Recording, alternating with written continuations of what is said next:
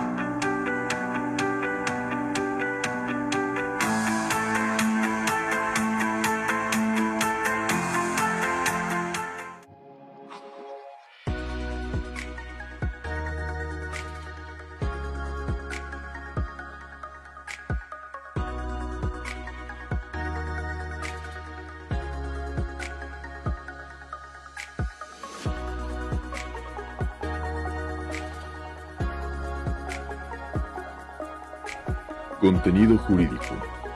Un programa dirigido a los estudiosos del derecho, defensores de derechos humanos y público en general. Entrevistas, mesa de análisis, debates, testimonios, reportajes, temas jurídicos de actualidad, jurisprudencias relevantes, derechos humanos y mucho más.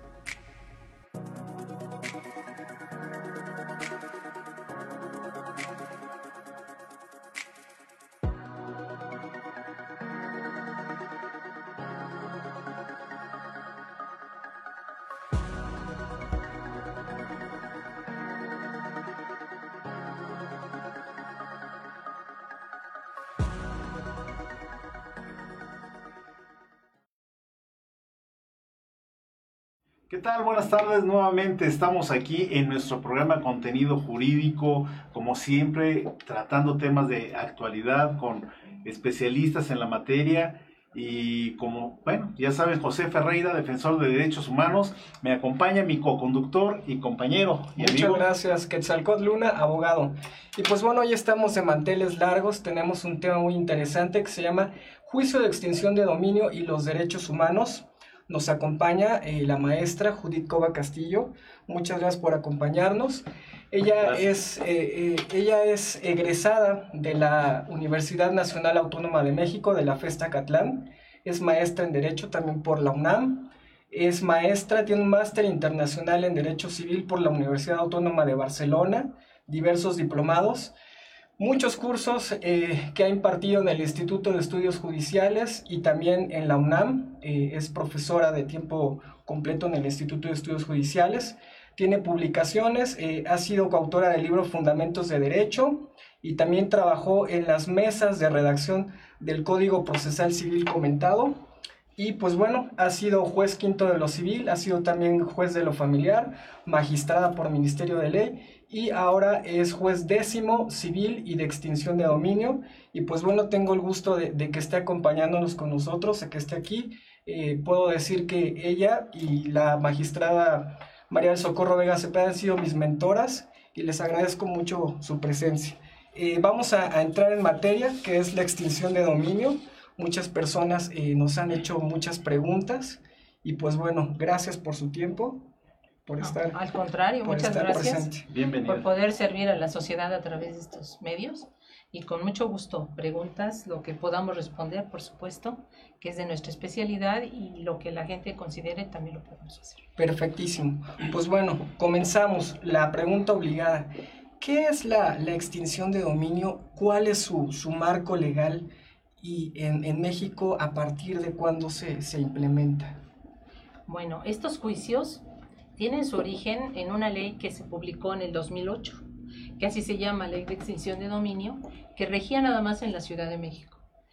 Pero todas las entidades, por su parte como ley local, eh, hicieron su propia legislación sobre extinción de dominio de tal manera que cada uno le vino dando el toque cultural que a cada estado le corresponde. Y así es como llegamos a agosto de este año en que el gobierno federal eh, decidió a través del Congreso de la Unión que necesitaba una ley nacional y sustituye todas las leyes locales por la ley nacional de extinción de dominio. Y así tenemos un juicio nuevo en cuanto a su estructura pero realmente en cuanto a su concepto, su estructura, su, su finalidad, está desde el 2008 para acá. Acá ya le dieron el toque a esta nueva legislación como ya un procedimiento oral para destinarlo a las mismas finalidades que traíamos, pero ahora a través de un procedimiento oral que ya se ve con esta sola ley que va a regir en todo el país. De tal manera que se requiere jueces especiales en extinción de dominio y que sean en oralidad para que pueda llevarse a buen fin esta legislación como está prevista. Porque así como teníamos la estructura, es un procedimiento escrito. Era un procedimiento escrito que llevábamos cada entidad conforme a su legislación supletoria de Código de Procedimientos Civiles y así llegábamos a, hasta ejecutar las sentencias. Pero ahora con esta nueva forma que comparte las características de los juicios orales, pues ahora se va a llevar de esa manera y tiene naturaleza nacional. Hoy, ¿qué cosa es la extinción de dominio? Bueno, es un procedimiento judicial que lo tenemos que ver así con palabras muy sencillas. Si la gente tiene en mente lo que es la extinción, lo que es la, la este, expropiación, como, como lo establecía el artículo 27 de la Constitución Federal, que es retirarle los bienes a las personas por un interés público que podía desarrollarse. A lo mejor si iba a ser una carretera, una escuela, este, cualquier cosa que representara un interés público, se hacía así la, el retiro de los bienes de las personas y era mediante indemnización. No era otra, otra cosa más que el interés general era lo que predominaba para que el Estado tomara el dominio de esos bienes particulares. Y ahora, bueno, hagan de cuenta lo mismo, nada más que es sin indemnización de ninguna especie. Le retira los bienes a los particulares para darles el uso que considere pertinente dentro del marco del interés público también. Pero ya es una cuestión muy especial porque no le va a dar nada a las personas. Es una sanción que se establece por haber usado los bienes de una manera ilícita y en perjuicio obviamente de la sociedad. Entonces, por eso se justifica el que no haya una, este, una compensación, una indemnización por esta especie de expropiaciones. Por eso se llama extinción de dominio, porque no le podemos llamar igual a como lo determina la Constitución Federal. Y que es este, una declaración de pérdida de derechos patrimoniales sobre los bienes de las personas sin compensación y va contra el propietario o contra el poseedor. Antes las expropiaciones eran, o sea, las siguen siendo, perdón, en materia administrativa una expropiación mediante indemnización y en contra del propietario. Aquí es el propietario o el poseedor, quien tenga el uso de los bienes. Esa es una diferencia que es muy importante y le llamamos que es una, es una acción real a la que da lugar porque va sobre los bienes, no sobre las personas. Aquí tenemos que ver dos aspectos. Si se comete algún ilícito que dé lugar a la extinción de dominio, vamos a llevar un procedimiento penal que es por la conducta que se haya realizado, la conducta ilícita, y se lleva ante los tribunales penales. Pero se desglosa en relación a los bienes, para lo cual ya somos competentes los, juicios, los jueces de extinción de dominio, exclusivamente para retirar la propiedad a las personas y vamos exclusivamente sobre el bien, pero que tenga este, un antecedente de ilicitud en su uso. Puede ser de diferentes maneras, puede que la gente lo haya empleado para cometer secuestro, o sea, que la casa sirva o el terreno o lo que, lo que sea, de, ya sea departamento, terreno, casa sola, lo que sea si lo utilizaron para cometer delitos. En el caso de robo de vehículos, pues para guardar las autopartes, para ahí mismo eh, eh, destrozar los carros y después vender por separado las, las partes. Eh, se han utilizado para eso muchos talleres que sabemos. Las casas y departamentos han sido utilizados para guardar a los secuestrados. o para guardar los bienes robados, también puede ser. ¿sí? De, de ahí la gravedad de lo que se ha venido discutiendo cuando se publicó el 19 de agosto del 2019, que es cuando se genera toda esta polémica, porque ahorita me hace pensar en esto, como ha sucedido en todos los estados que, por la delincuencia organizada. Eh, por ejemplo, hay gente que tiene una casa abandonada, un ranchito, algo por el estilo. Llega la delincuencia organizada o algún sujeto, para no de- decir, se apropia o, o toma la posesión de forma indebida y a lo mejor el propietario ni sabe.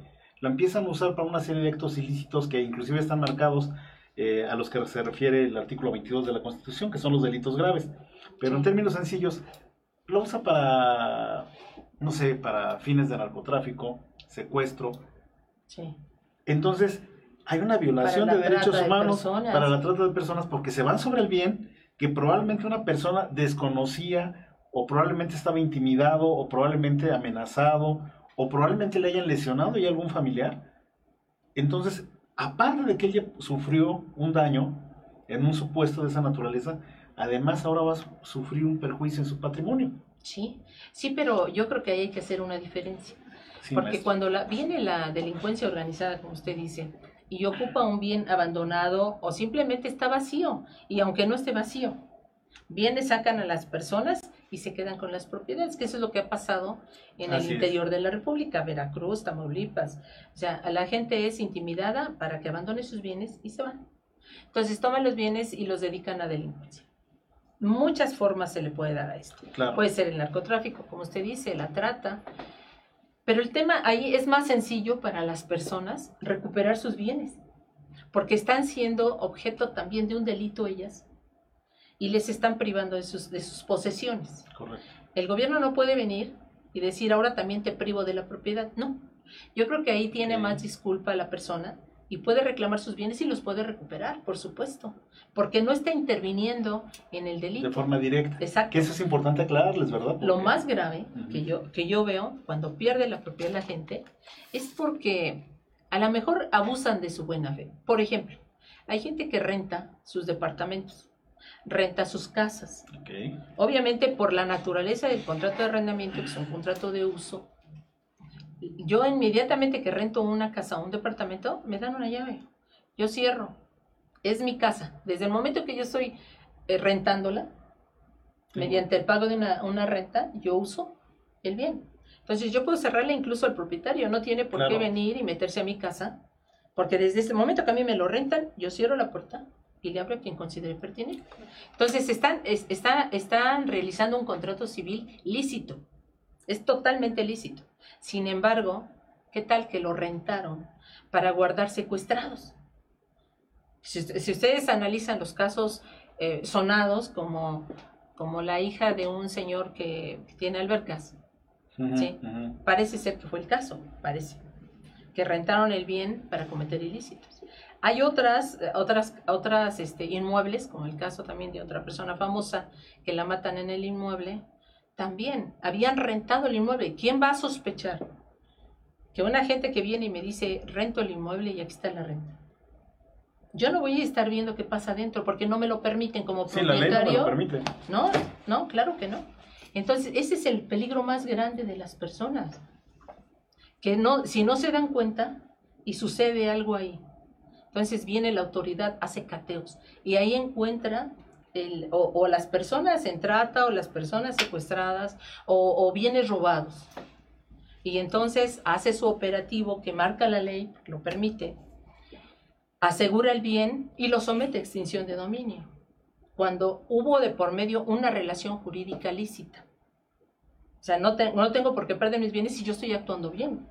Sin embargo, la ley los sujeta a que acrediten buena fe, que eso es un poco difícil. O sea, Claro. la ley, yo creo que, como todas las leyes, traen su buena fe. Esperemos que sea una política de Estado para combatir la delincuencia, sí.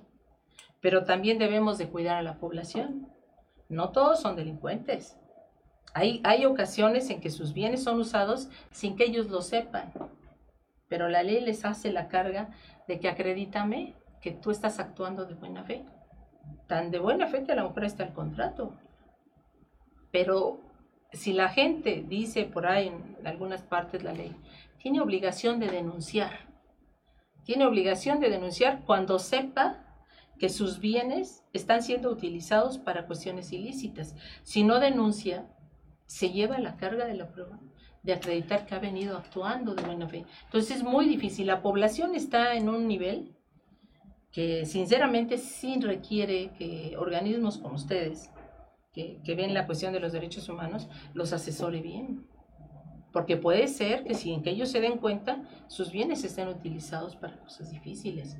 Hay por ahí organizaciones de arrendatarios, de, de arrendadores, en el cual se están queriendo proteger de cómo le hacen para que cuando ellos rentan bienes no tengan este peligro. ¿Sí? Y ya le ponen por ahí unas cláusulas que son muy importantes que la gente tome precauciones para cuidar sus departamentos. Muchas veces eh, las rentas no son para usufructuar nada más. Hay gente que se ve la obligación, en la necesidad de rentar para poder comer. Claro. Y se van a vivir con un pariente y comen de lo que les pagan la renta. O sea, no todos son terratenientes, pero Claro. para nada, la población no está en ese nivel. ¿Sí? Y además, si, si abusan de ellos, es por ignorancia o por buena fe, como la llamamos. De acuerdo con la ley civil en términos generales, el Código Civil dice que la buena fe se presume y la mala fe se prueba. O sea, aquí es al revés. Ahora hay que probar Hay la que buena probar fe. la buena fe. O sea, es una carga probatoria un poco difícil. A lo mejor más tarde, más temprano, se va a tener que hacer alguna reforma a estos artículos en donde, donde obligan. Además, fíjese, por ahí hay una parte en la ley en donde dice que la denuncia tiene que ser oportuna. No cuando la autoridad ya intervino, antes de. ¿Cómo vamos a saber?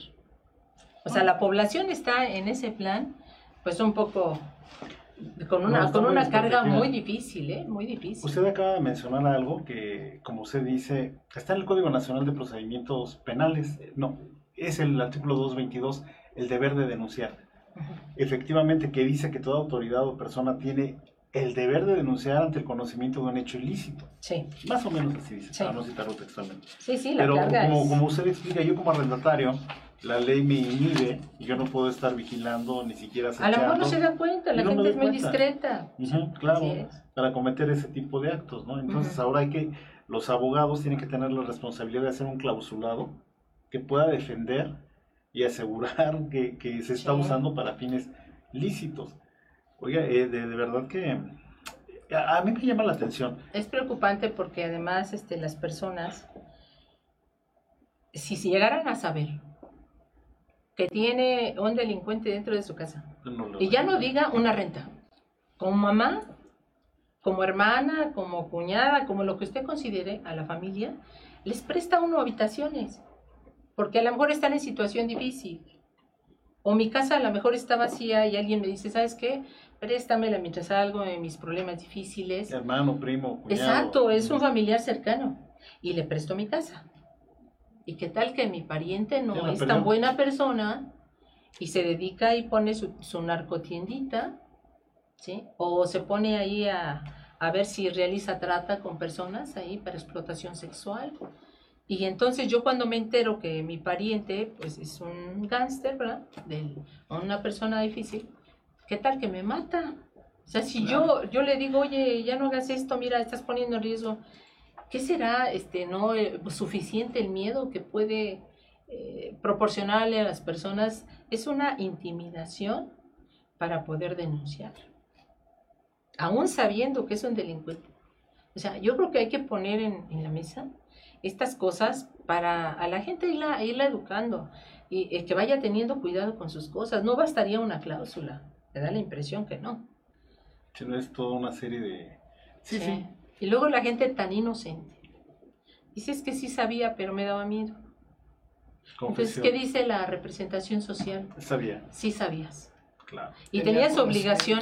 Sí, espérate, pero ¿qué pasa en esa subjetividad de la población? Que es normal. Hemos tenido asuntos donde la madre sabe, pero le tiene miedo a su hijo que es secuestrador. Claro. y no lo denunció a pesar de que sabía que en su casa, en la casa de la mamá, había una habitación hasta por allá arriba a donde tenía guardada la secuestrada. y que otra persona que la huyó, porque para esto hubo un ratito en que quedó sola, se dio cuenta que estaba sola porque normalmente las les tapan los ojos, las mantienen a las personas las mantienen este, amarradas de pies y manos de tal forma que no tengan libertad de acción. Pero a lo mejor se dio cuenta que estaba sola y empezó a gritar. Y como pudo, se levantó y rompió un vidrio y llamó la atención y alguien fue a verla. ¿Sí? ¿Cómo es posible que estando la familia dentro nadie se había dado cuenta? Y una persona diferente sí lo hizo. Claro. Y Claro. va y ayuda. Claro. Es por el temor, ¿no? Es el temor. Es el temor y es de padres a hijos, a hermanos. O sea, estas personas delincuentes no, no se miden. Y también pueden amenazar a la familia, claro. Y ya era un expresidiario esta persona a la que le estoy diciendo. En- Entonces entiendo que con la materia que ustedes están manejando, porque yo veo una mezcla aquí, estaba viendo el artículo octavo de la Ley Federal de Extinción de Dominio, dice que se tiene que llevar por, me- por medios especiales ante el juez de oralidad civil, pero, pero mezclan, ahí estaba viendo muchas cosas, utilizan un lenguaje penal, por ejemplo el nexo causal, que en materia Sí, civil no se sí, sí. utiliza, entonces ahora usted tiene que conocer también de lo penal y parte de lo civil, entonces como que es un juez híbrido que no existía, Es un procedimiento mixto. procedimiento mixto. Un procedimiento mixto en dos sentidos. Llevamos un procedimiento civil con una base penal. Mm. Y cuando nosotros, tanto cuando lo recibimos como cuando sentenciamos, tenemos que ir estableciendo que, que se, dio, que se llevó a cabo el hecho ilícito. Dicho en otras palabras, el tipo penal El tipo penal. sí se llevó a cabo. Entonces, llevamos una cuestión mixta por la base penal y el procedimiento civil estricto. Pero también, este, ahora es un procedimiento también mixto en el sentido de que es una etapa escrita y una etapa oral. La primera parte, que es la etapa de conocimiento que conocemos nosotros, demanda-contestación, aquí sería la demanda del gobierno, la contestación de la persona demandada a quien le vamos a retirar sus bienes. Hasta donde llega la primera etapa, que es la etapa de conocimiento, que es esa, hasta donde se dicta eh, la audiencia, la primera audiencia del juicio, que hasta ahí es escrito, hasta ahí. De, a partir de esa primera etapa, que es la preliminar, que le llamamos la audiencia preliminar, lo que sigue ya es oral. Muy bien. ¿sí? Entonces, por eso llamamos el doble sentido de lo mixto. Pero sí es cierto, nos- nos- la situación nos ha llevado a entender en, en el proceso, estamos acostumbrados al civil en su más estricto término, Proceso escrito. ¿sí? y nos hemos tenido que meter a la parte Claro. penal. Ahora está sumamente interesante, tenemos que ir a un corte, pero eh, quedamos este, pendiente con esta pregunta para que al regresar nos, nos pueda eh, ampliar un poquito más cómo comienza el juicio, quién es la autoridad competente y las etapas de- del juicio eh, de extinción de dominio. ¿Sí? Por favor. Sí, Vamos a un corte, dos minutos y regresamos.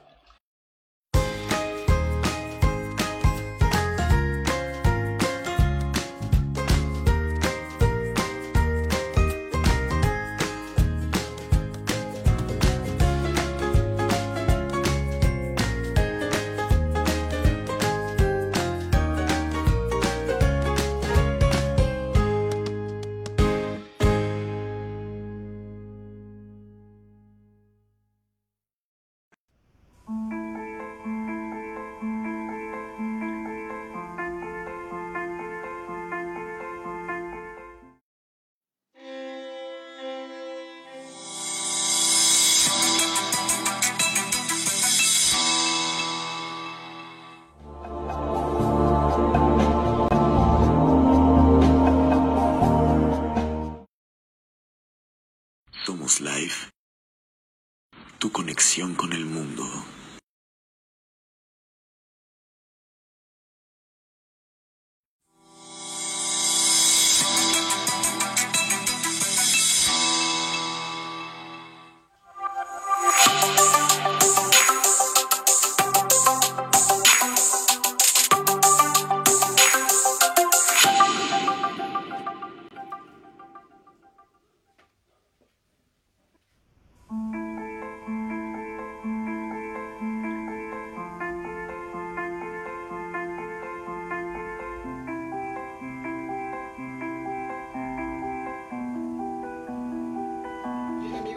De regreso, estamos hablando de extinción de dominio con la juez Judith Cova Castillo, juez décimo de lo civil y de extinción de dominio.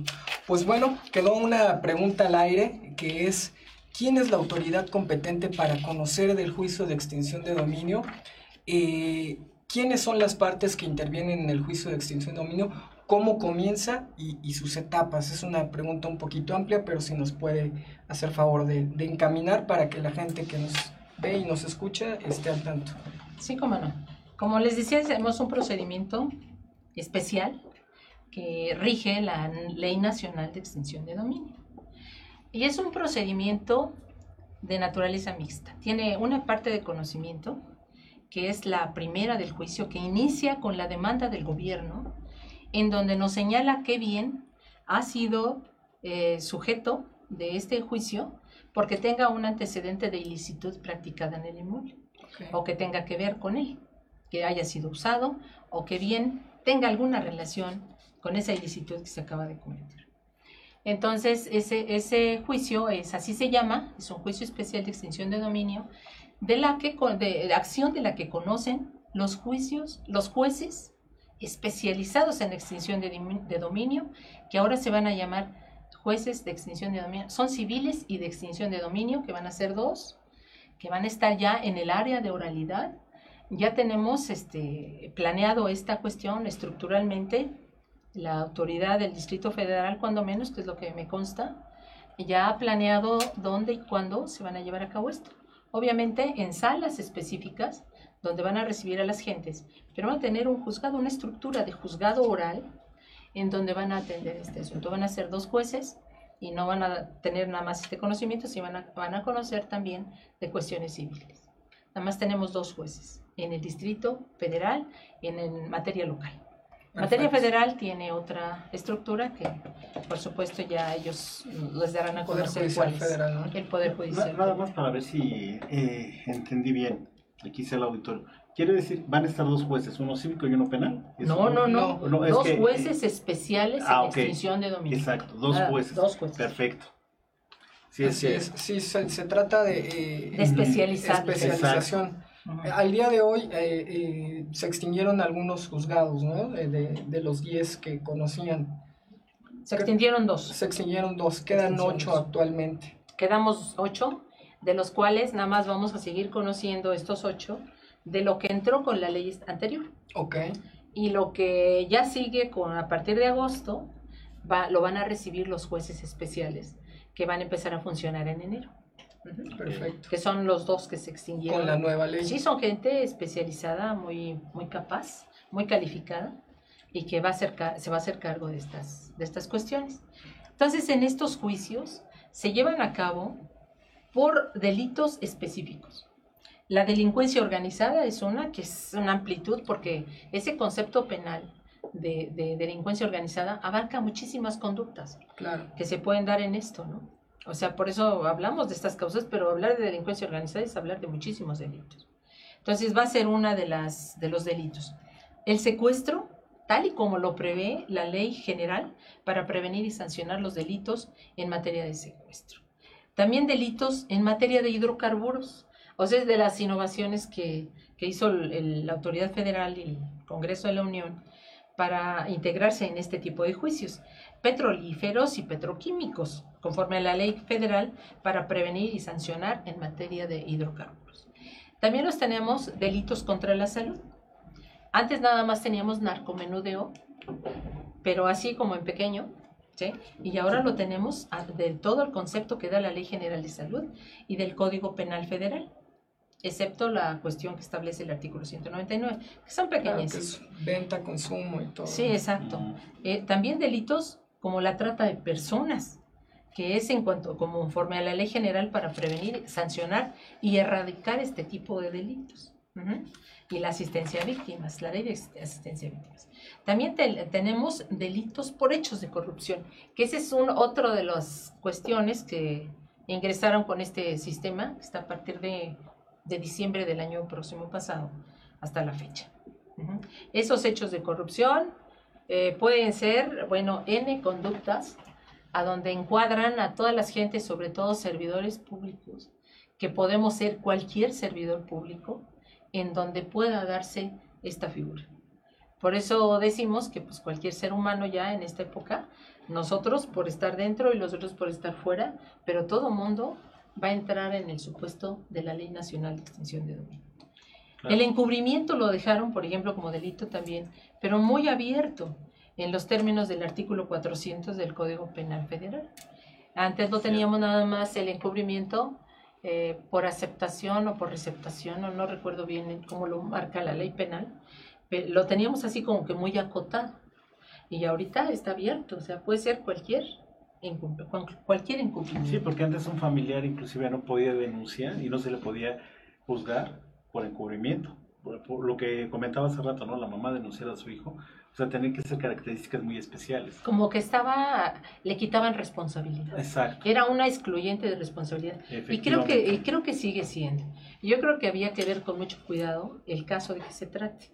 Porque, pues sí, el, el, que yo delate a mi cónyuge, o el, mi cónyuge a mí, o a mi hijo, o a mi suegra, o sea, cualquier familiar, se ve uno este, impedido para hacer la denuncia por el lazo familiar.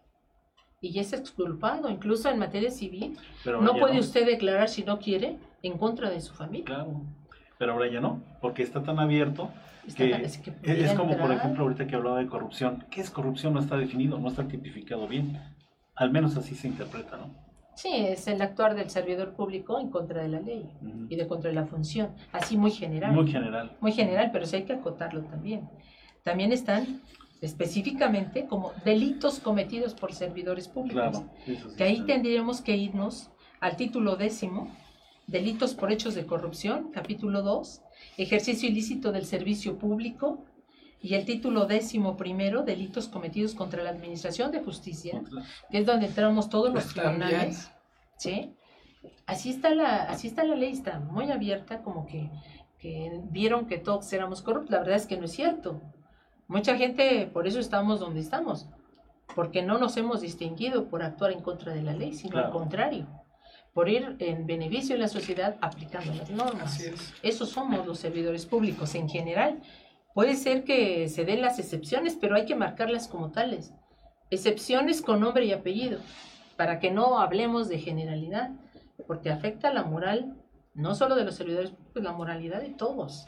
en derechos humanos decimos que tenemos un retroceso, porque se, se, cuando se presentó el nuevo sistema adversarial, con la presunción de inocencia, se veía un avance, pero con esto Volvemos al sistema inquisitorio.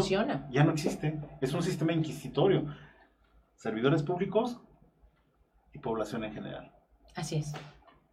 Bueno, pues este, estos son los delitos por los cuales se enmarca la conducta de los que vamos a ir a esta legislación. Ahora, ¿qué otra cosa tenemos? Robo de vehículos, de los contemplados en el 300 del Código Penal Federal. La extorsión que también es otra cuestión que aparentemente se comete dentro de la administración, llámese federal, local, lo que sea. Es que la gente se le extorsiona. Por ejemplo, hablan de que el policía me extorsiona, que la verdad no es cierto. Cuando hay dos gentes, los dos participan en el delito, es un cohecho, así es. Así es. O sea, hay, hay cuestiones que hay que llamarles por su nombre y no, no calificar nada más al servidor público, no, hay muchos servidores públicos muy honestos y es la mayoría. Claro. Y es la mayoría. La excepción es la que está detrás de toda esta cuestión. perdón que le arrebate la palabra. Ahorita que mencionó algo de recursos de procedencia ilícita o no poder acreditar los recursos con los que compré un inmueble, supongamos que alguna persona es un, comerciante, comercio ambulante, eh, no, no recibe, este, no da recibos, no, no da facturas, no da absolutamente nada, pero eh, pues bueno, hace un intercambio de mercancías. Todos serían sujetos de la ley, todos los comerciantes. Y pues bueno, este, informales. Va y con el dinero que, el producto de su trabajo, compra un, un inmueble. Eh, es sujeto de extinción de dominio por no tener manera de acreditar cómo Puede ser, porque se requiere la denuncia. Puede ser. Solamente con la denuncia. Solamente, porque no, nada más porque sí, ¿no? O por la cuestión que estamos diciendo. Le dicen por ahí a la autoridad, como suele suceder en forma anónima, esta persona está adquiriendo bienes y no tiene una, una cuestión laboral de donde vengan esos bienes y seguramente alguien va a tomar nota y viene a los operativos. ¿Sí? Puede ser. Se puede, puede O sea, estar sujeta a es esa donde- persona. Ahí es donde estaríamos en un riesgo de extorsión si hubiera alguna persona Claro. con, Claro. con poder para hacerlo. Ahora, también la economía ha cambiado, hay unos experimentos sociales muy interesantes en algunas poblaciones, algunas regiones, en donde ya no hay moneda de cambio, sino que hacen el trueque. Yo soy productor de quesos, de ciertas cosas, Así es. y voy por otro lado y le digo a mi vecino, oye, tú produces, yo necesito, ¿qué te parece si cambiamos? Y empiezan a hacer una serie de economías, Sí. en donde no- Operaciones eh, que se benefician ambos. así es, donde Ajá. contrarrestan la inflación, tienen una, una buena calidad de vida y pueden llegar a decirse también, oye, yo te cambio mi, no sé, mi, Te cambio mi coche, es tan sencillo. Así Tengo mi coche y quiero mercancía. no lo puedo acreditar, el origen. Así es. Es posible que no lo pueda acreditar porque son cuestiones informales Así es. Y pueden sujetarlos al procedimiento. ¿eh? Claro. Es cuestión de ver cómo viene la denuncia. ¿sí? Eso, eso de intercambiar está, está reconocido en la ley como permuta. Eh, se, se intercambian bienes de igual o mayor valor. Cada quien es libre de con su propiedad hacer lo que Lo considere pertinente. Desde dinero, bienes muebles, inmuebles, ¿sí? Todo lo que quiera, siendo suyo, puede hacer con él lo que considere pertinente. Y es lícito. Pero esta ley como que tiende a ir acotando la conducta humana, a acercarla, acercarla para que seguramente la hagan sujeto de una, este, ¿cómo, cómo se llama? Cuando la, cuando la autoridad fiscal nos tiene... Confis- eh, Fiscalizado. fiscalizado. Exacto, sí. Nosotros, Sí. los servidores públicos, pues nos retiran nuestros impuestos antes de pagar. Claro. Decimos que estamos cautivos. Sí, ¿No? el contribuyente cautivo. Entonces, a lo mejor quiera que todos seamos cautivos. Y a lo mejor pudiera, ¿eh? Estaba yo escuchando este, esta cuestión que ya otros países tienen, de que ya no se monetizan las cosas. Yo a través de mi tarjeta o a través de un celular puedo hacer mis pagos sin necesidad de traer dinero encima.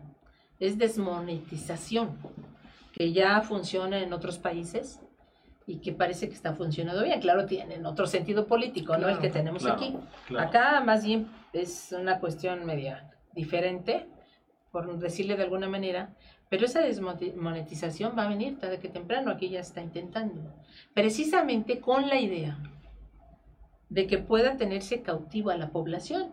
El todo el que realice una actividad que produzca lucro va a estar Sí, para que pueda hacer. grabado. Incluso ya va a poder imprimir en el momento en que usted realice una operación con, con los sistemas electrónicos, puede imprimir su factura. Y desde luego esa factura va a tener un Así del. SAT. ¿Verdad? O sea, vamos a- en ese tipo de, de cuestiones. Pero acá, pues, está un poco diferente. Así es. ¿Qué bienes, ¿Qué bienes vamos a sujetar en este procedimiento?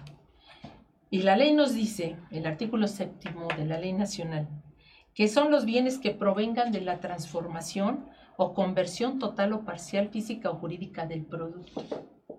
Instrumento, que sean instrumento u objeto material de los hechos ilícitos. Puede ser que a lo mejor eh, yo tengo un recurso y, este, que no tenga tanta licitud y compro una casa y después esa casa se vende. Y vamos lavando el dinero de alguna manera. Esto puede estar en este supuesto. Y puede ser también que sean instrumentos, o sea, lo uso para guardar gente secuestrada.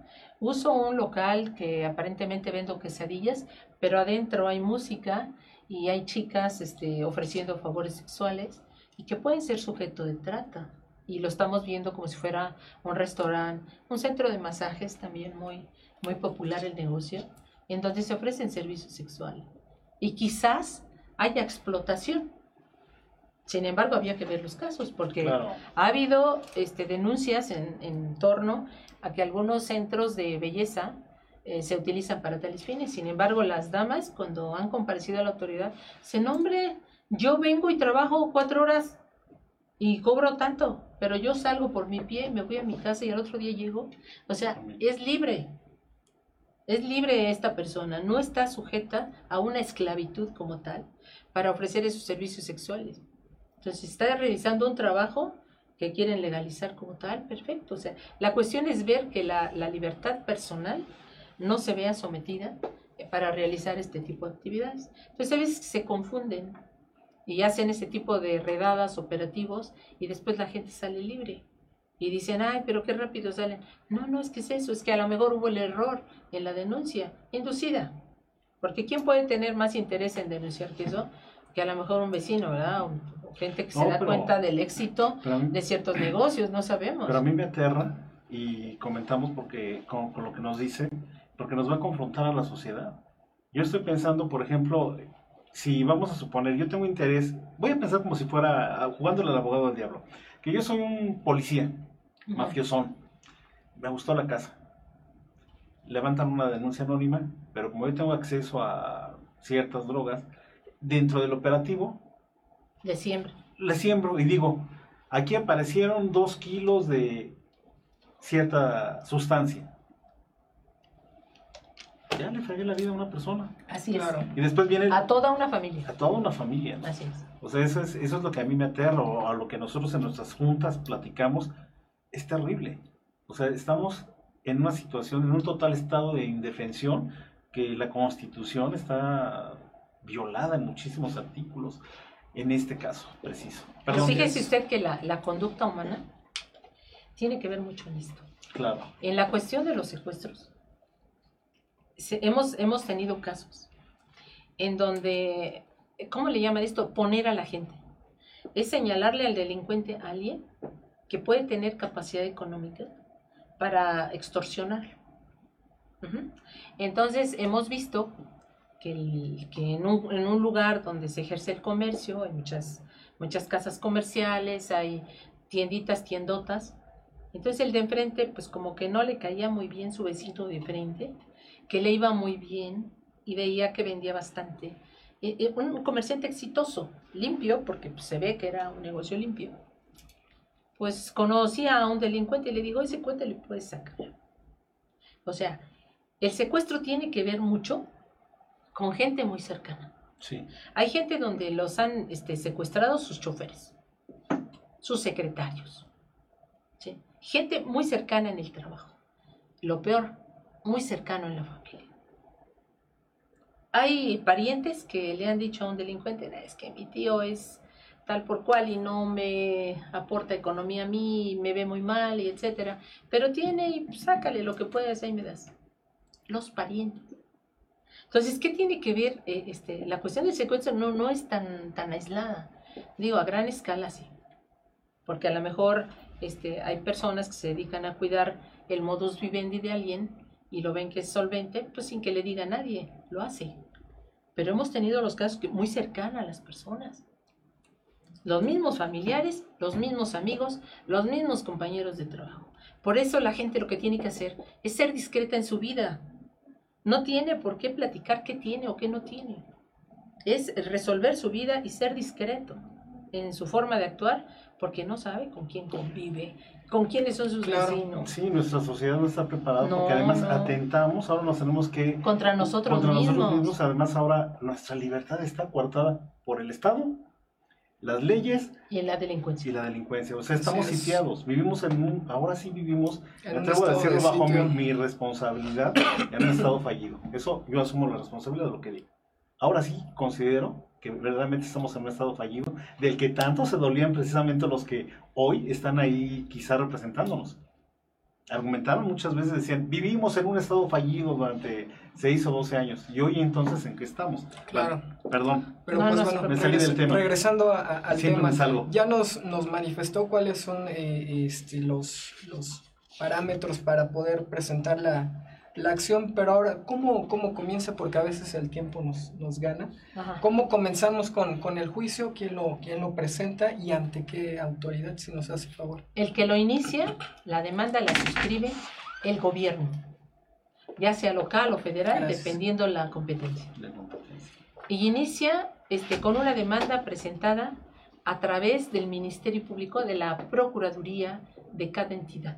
Tiene una fiscalía específica dedicada a este tipo de juicios, son fiscales en extinción de dominio, y ellos son los que trabajan administrativamente el tema hasta llegar a la presentación de la demanda. No la presentan al- a los juzgados competentes y nosotros revisamos y le damos curso. una pregunta en ese, eh, eh, es, ese es importante en eso que está diciendo. ¿En qué momento de la etapa procesal se ordena? Ya el Ministerio Público se supone que tiene su carpeta de investigación, presenta su demanda civil, se la muestra y le da todos los elementos o datos de prueba. Dice, ¿en qué momento se determina la extensión del dominio? Porque es hasta antes del juicio. Ahí empieza el juicio. Ahí empieza. El ¿En juicio, qué momento el, el juicio tiene su etapa mixta, como yo les decía, su, su tramitación mixta. La primera etapa, la de conocimiento, que es escrita, Ujú. y la segunda etapa, a través de la, de la audiencia Oral. preliminar en adelante, es de oralidad. Ajá. ¿sí? O sea, son dos etapas importantes, muy importantes las dos. Quien suscribe la demanda es el gobierno. Y él, normalmente, en cualquier demanda, nos pide medidas cautelares, que es lo que Claro. yo me imagino que usted tiene la preocupación. Claro. En esa etapa cautelar es donde determinamos si se asegura un bien y cómo perfeccionamos ese aseguramiento. Ese aseguramiento es físico. Nosotros determinamos que tenga el- el- la, la custodia de ese bien el mismo gobierno sin ninguna garantía. ¿eh?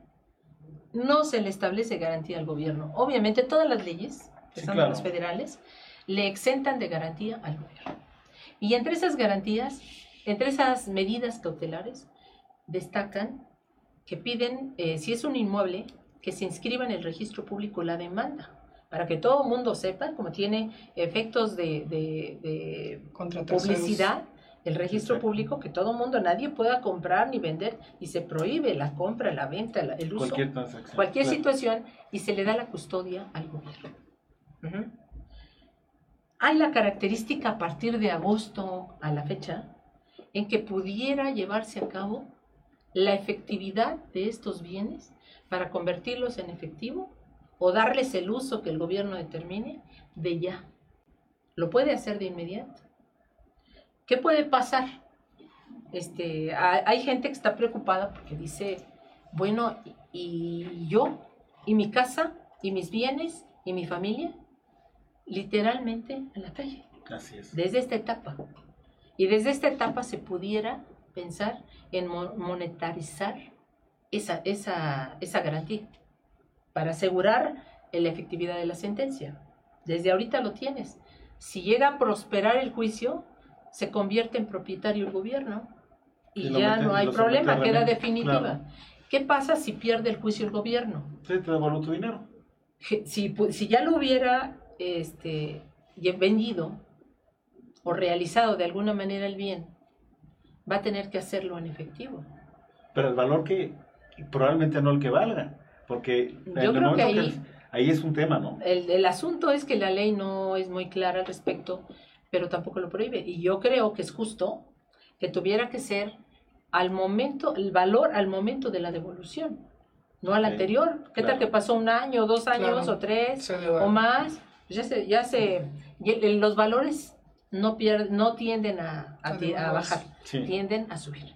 Entonces yo creo que sería justo para que recuperara su integridad.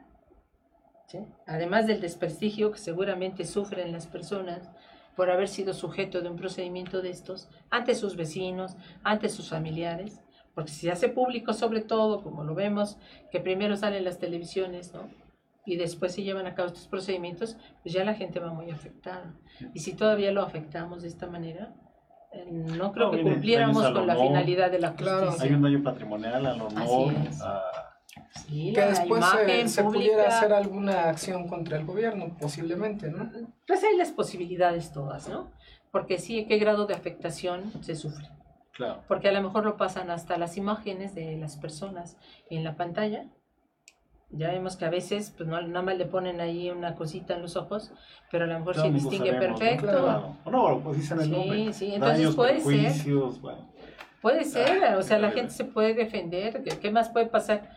Que el juez le diga que no, pues no importa, le sigan y luchen por sus intereses. Claro. Pero sobre todo, vamos, este tipo de legislaciones, que es con la idea, o sea, nació con una idea sana de combatir la delincuencia y pegarle en su patrimonio, porque no nos preocupa si, si el delincuente fue o no condenado en materia penal. Nada, a nosotros nos basta, a los jueces de extinción de dominio, con que se determine que hubo esa relación del bien con el ilícito. Punto. Lo que pasa en materia penal es totalmente independiente, que es otro detalle que la gente no entiende, que es autónoma. Sí, Esta claro. acción es totalmente autónoma de la materia penal a la civil, que es muy relativa en cierta forma, en ciertos aspectos. Por ejemplo, vamos a pensar que un juez, el que conoció del aspecto penal, determina que no hubo delito. Como juez civil, no puedo hacer caso omiso a una determinación de una autoridad competente que me está diciendo no hubo delito o reclasificaron el delito y ya no está dentro de los que marca la ley Claro. como materia de extinción. O sea, no hay tanta independencia de una cosa y otra. No puede ver una película un juez y nosotros otra. Si no hay delito, y ya hemos tenido casos en donde hemos tenido que absolver porque no se dio el tipo penal. ¿Y qué pasa con, si hubo medida cautelar en ese entonces? Quedan sin efecto. Queda sin Y de inmediato Exacto. hay que restituir a las gentes en sus bienes. En sus bienes. Así es. Perfecto. Así es. Con la ley anterior no, le, no tocábamos la, la, la cuestión de los bienes, no. No se vendían nada, estaban en custodia hasta el final. Y ya se determinaba si procedía, se le entregaban en definitiva al gobierno. La sentencia es constitutiva de derechos. O sea, con ese solo documento, sin pasar al notario, es propietario, como se hace con las prescripciones positivas en materia civil.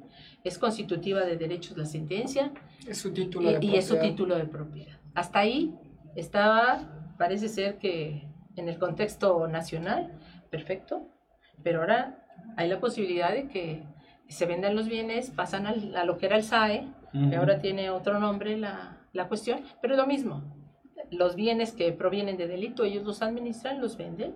Hemos sabido de varios remates que se han llevado a cabo con bienes en donde intervino cuestiones ilícitas.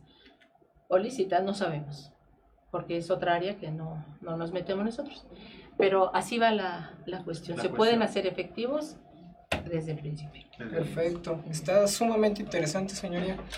Desafortunadamente el tiempo nos come. Eh, el programa solamente dura una hora. Ojalá en algún momento nos pueda hacer favor de acompañarnos nuevamente porque evidentemente queda mucho, No, mucho es- al aire. Es, es un tema amplio. muy amplio eh, y pues bueno, eh, es materia de, de más tiempo, ¿no? Tenemos aquí algunos eh, saludos del público. Alberto Saldívar Tobar, Ana Claudia Rodríguez y Maya Martínez. Y también nos preguntan si esta es una confiscación, una expropiación o una, un decomiso. El decomiso es una figura propia, específica, que la maneja en materia penal. Eh, el decomiso y ¿qué otra? Expropiación. la expropiación es materia administrativa y la confiscación materia administrativa. Lo que aquí, aquí se llama, comparte la naturaleza de la expropiación administrativa que conocemos del 27 constitucional, porque la, le retiran al particular los bienes y el gobierno los toma para los fines que la misma ley le marca.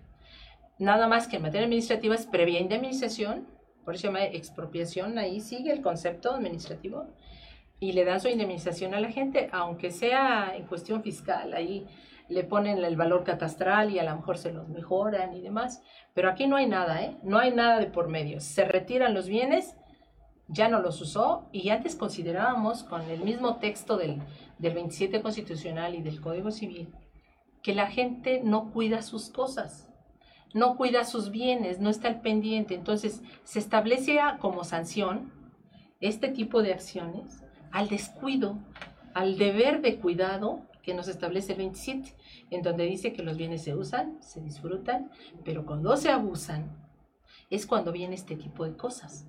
Porque yo no puedo dedicar mi casa, que es unifamiliar, que está destinada a una familia, a que sea un centro de vicio, donde además se cometan delitos. Eso como que ya estamos abusando de la propiedad, que era, es una cuestión, digamos que un poco teórica, dogmática, de cómo, cómo justificamos este tipo de cosas.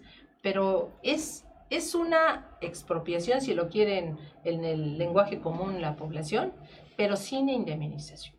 Ok. Y para destinarlo a fines que la misma ley establece. Puede ser para construir un hospital, para poner un centro de salud.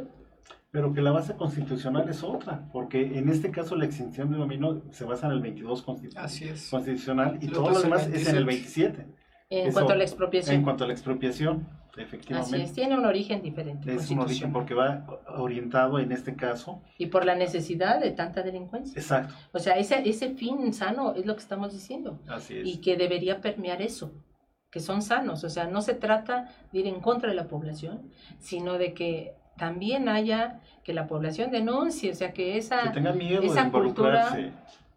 La verdad les da miedo y no es para menos. Claro. No es para menos, porque la delincuencia no se mide, ¿no? Así es. Pero dentro de esa posibilidad de que cuiden su integridad, puedan hacer las denuncias, es- es- es- está, está muy bien, porque iríamos en contra de la delincuencia y pegarle al patrimonio, que esa es la idea, de que esta acción de extinción de dominio es para invadir el patrimonio del delincuente, no de la población, es del delincuente. Quitárselo porque lo ha traído con una, un origen obscuro, ilícito, a través de delitos y de daños a la sociedad. Entonces, es- la sanción a ese es quitarle los bienes. Sin embargo, no hemos pegado hasta la fecha eh, con un buen, con una buena cabeza para poder decir, miren, Aquí es está funcionando. así es. Bien. ¿Concluyes con algo de algún Ah, tema? pues sí, yo sí quisiera dejar la invitación abierta a este tema tan, me imagino que el público debe de estar hambriento, así como yo me siento en es. este momento de, de todo este conocimiento, dejar la invitación abierta. Y pues la invitación a nuestro público es documentense, para eso es este programa, contenido jurídico, para que tengan esa cultura en casa y... Y bueno, nos dice nuestra producción que Siete tenemos unos más. siete minutos más valiosísimos. Ah, muy bien. Si no tiene inconvenientes, No, señoría, no, no, pues pues, aprovechemos. Adelante, Con compañero. mucho apoyo a la gracias. sociedad y con mucho gusto. Muchas gracias. Pues bueno, ya tenemos nada más ahí por, por los temas. Eh, cuando nos, nos, este, nos dice las, las etapas del procedimiento, ya nos dijo que son dos etapas. Dos etapas. Eh, ¿En qué etapa interviene el Ministerio Público? En todas. En todas las etapas. De hecho, con él empezamos. Él suscribe la demanda, o sea, todas las procuradurías, y en el caso la Fiscalía General de la República, tienen su, su fiscal especial de extinción de dominio. Y a través de ellos es que se suscriben las demandas. El titular de la acción es el agente del Ministerio Público, que va a trabajar como, como lo trae la Constitución, es el abogado de la nación, es el abogado del gobierno, de las Fiscal. entidades, y trabaja en ese plan, en representación de... Así es. Perfecto. Así empieza, el Ministerio Público participa en todo porque es parte, es la parte actora. La parte demandada es la persona propietaria del bien a afectar. Y puede haber terceros afectados. Vamos a pensar que a lo mejor algún tercero tiene derecho en el bien. Hoy, ¿sabes qué? Un banco. El inmueble tiene una, una hipoteca. El banco está, está autorizado para Sí, decir, no, venir, a, venir a defender su crédito Claro. que ahora con la anterior ley se respetaban los derechos financieros ya adquiridos, bien, escritura pública, inscritos en registro, en fin, con, con sus su, su acción perfectamente de- determinada y tenía la posibilidad de recuperar. Pero en esta, ya no mucha. Yo lo que estoy Ya escuchando es que usted va a estar saturada de trabajo porque van a llegar entre el Ministerio Público, en este caso el demandado, y si hay un tercer, en este caso No, sí, hay perjudicado como el banco, Así es. entonces le va a entrar y va a ver esto, va a ser, digo, una, unos juicios impresionantes. Claro, y sobre todo los terceros, en el caso de la trata, puede que las personas que intervinieron, que pueden ser niños, hombres, mujeres, o sea, hoy ya no se respetan sexos ni edades, Claro. ¿sí? Puede ser que estén sujetas estas personas a trata y que se lleva a cabo la extinción del bien que sirvió para explotarlos. Bueno, pues ellos, esos terceros afectados, que no es ni actor ni demandado, pueden venir a pedir una indemnización y el resarcimiento de sus derechos. Claro. Sí se puede.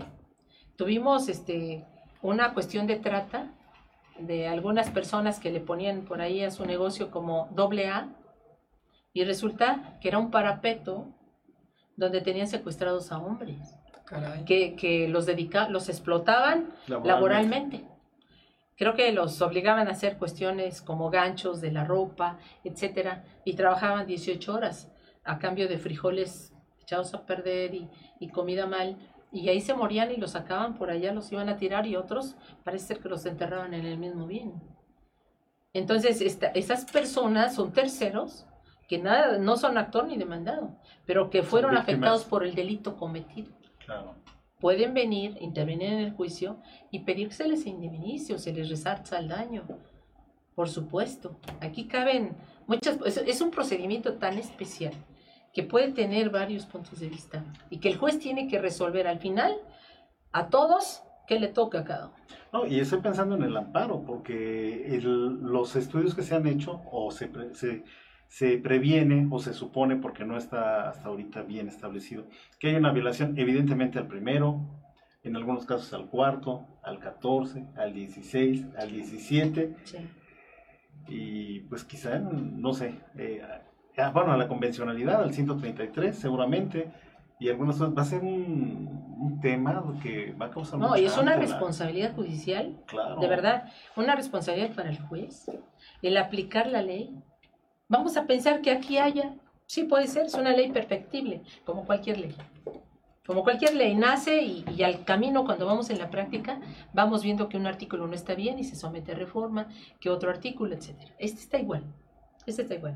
Vamos a pensar que una disposición este, vaya en contra de nuestra propia constitución o incluso de la Convención Americana de Derechos Humanos o de cualquier otra cuestión, este, tratados Ujú. internacionales.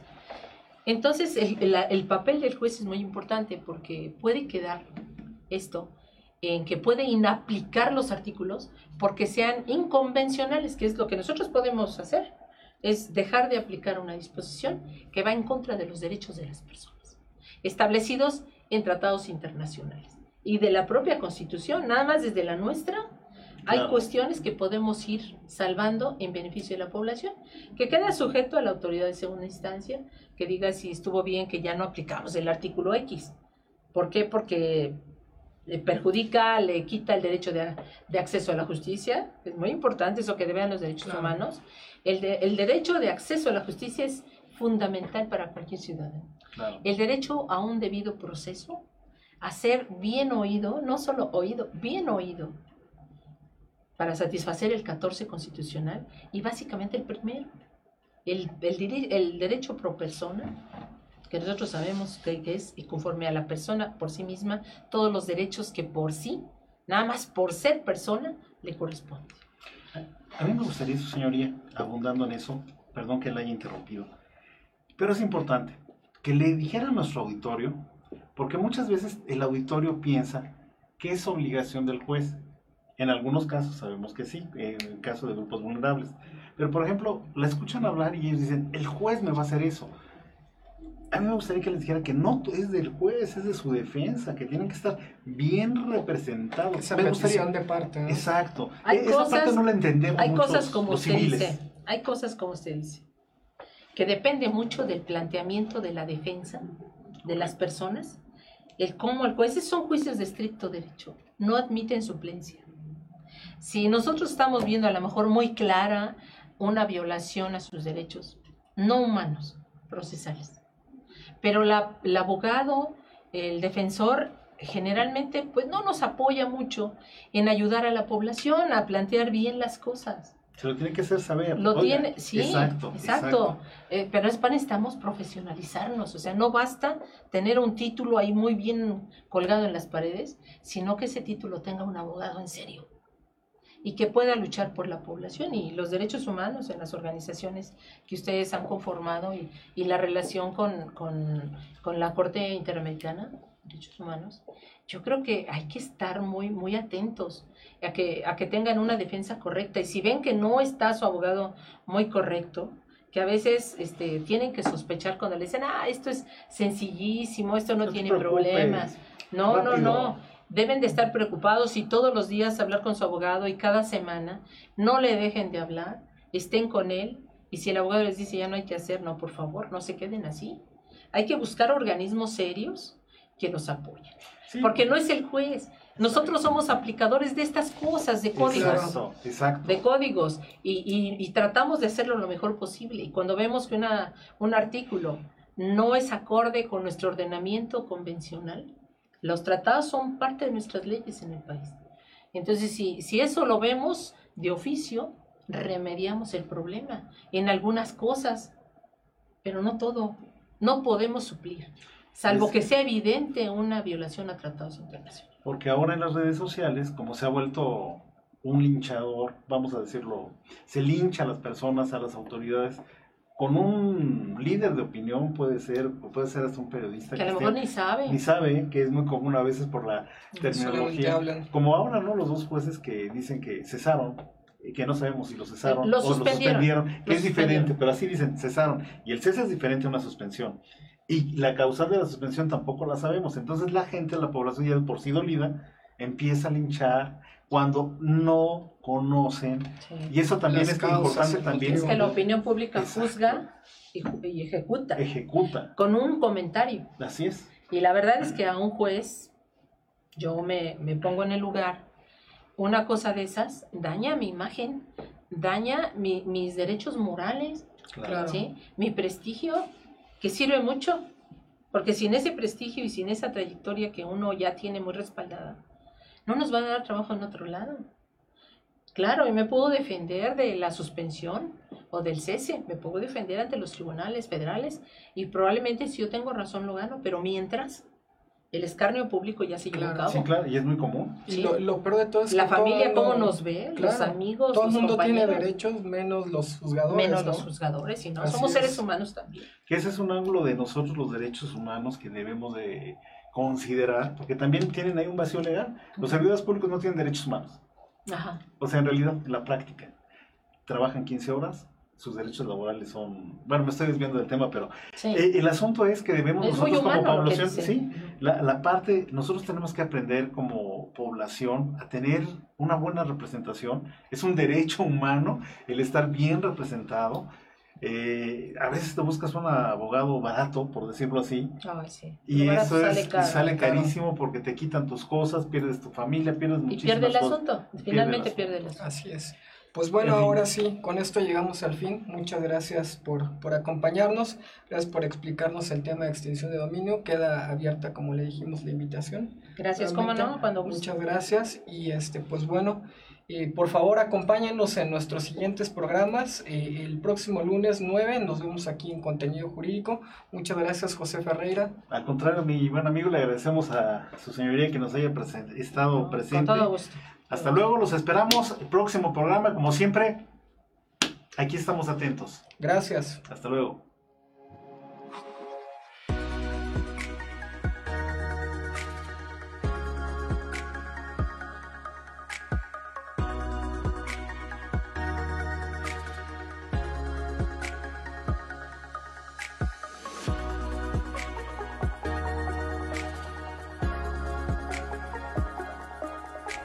Contenido jurídico. Un programa dirigido a los estudiosos del derecho, defensores de derechos humanos y público en general. Entrevistas, mesa de análisis, debates, testimonios, reportajes, temas jurídicos de actualidad, jurisprudencias relevantes, derechos humanos y mucho más.